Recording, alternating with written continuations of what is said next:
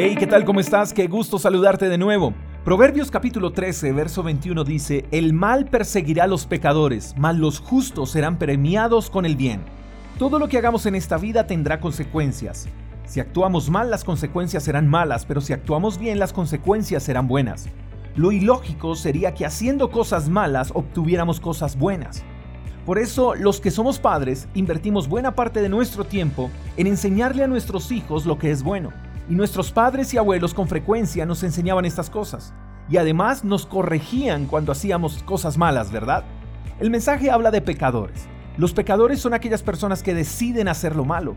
Y todos somos pecadores, en algún momento hemos decidido por lo malo. Lo bello de Dios es que siempre ofrece perdón el problema es cuando pecamos y no accedemos al perdón de Dios y al arrepentimiento. Entonces cuando somos intencionales en cometer pecado, la consecuencia será el mal sobre nosotros. ¿Y quién desea cosas malas para su vida? Creo que nadie. Entonces si nadie quiere cosas malas para su vida, ¿por qué seguimos pecando? ¿Por qué se hace lo incorrecto? Creo que la respuesta está en que se nos olvida cuál es la consecuencia por el pecado. Pero cuando somos justos, actuamos siempre de manera íntegra, de manera correcta, nuestra recompensa es el bien de Dios sobre nosotros. Quiero ir concluyendo con la siguiente pregunta. ¿Qué estás recibiendo? ¿Cosas malas o cosas buenas? Si no estás a gusto con lo que cosechas, revisa lo que siembras.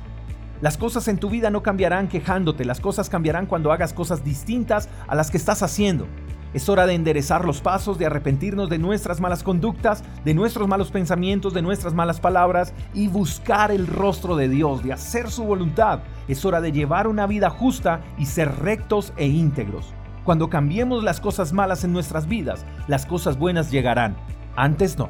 Espero que tengas un lindo día, te mando un fuerte abrazo, hasta la próxima. Chao, chao. Gracias por escuchar el devocional de Freedom Church con el pastor J. Echeverry.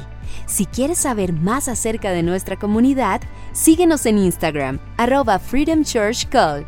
Hasta la próxima.